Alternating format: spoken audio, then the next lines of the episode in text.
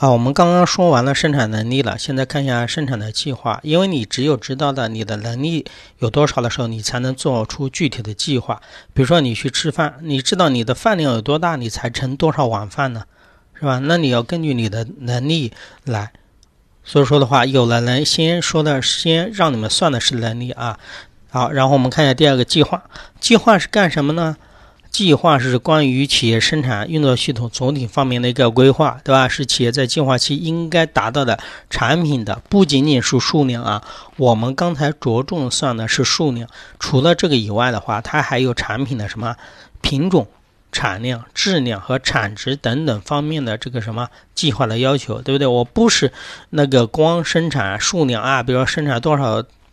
那个台次的车出来就可以了，对吧？车它也是分不同的什么品种的，对吧？而且你这生产出来的东西，你不能说啊品种够了，产量够了就可以了，你必须还要符合一定的什么质量，对吧？后面还有一定的什么产值啊？这里面呢，我们主要会讲了一下比较重要的有两个部分，啊，一个应该是产量啊，一个是那个呃产值啊，我们会重点的稍微说一下啊。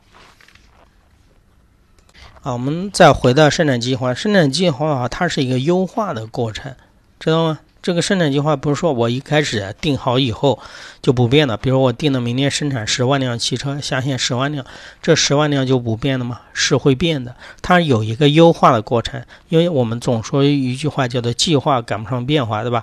当外在的环境发生变化的时候，你的计划要做相应的一个什么调整？那优化计划有什么好处呢？有三个特点啊。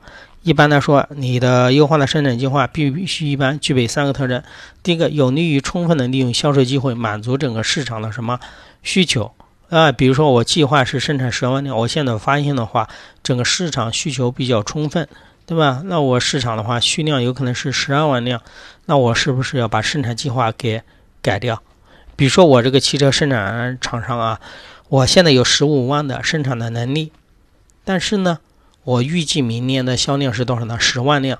但是现在过了一半的时候，突然发现整个市场需求就是需求比较旺盛，有可能预计全年要达到十二万辆。那你的计划要不要变？说是有利的，有利于充分的利用机那个销售的机会，满足市场的需求啊，对吧？对生产计划进行一个优化嘛。第二个，有利于充分的利用什么盈利的机会，实现生产成本的最低最低化。其实这个跟前面是那个对应的啊。因为你的固定成本是什么？比较固定的，你生产的越多，你每一辆车子或者每一件产品分摊的产品越低。所以说，我如果能知道整个市场的那个需求比较旺盛，那我就多生产，对吧？那我就可以充分的利用盈利的机会，实现生产成本的一个什么最低化或者是降低啊。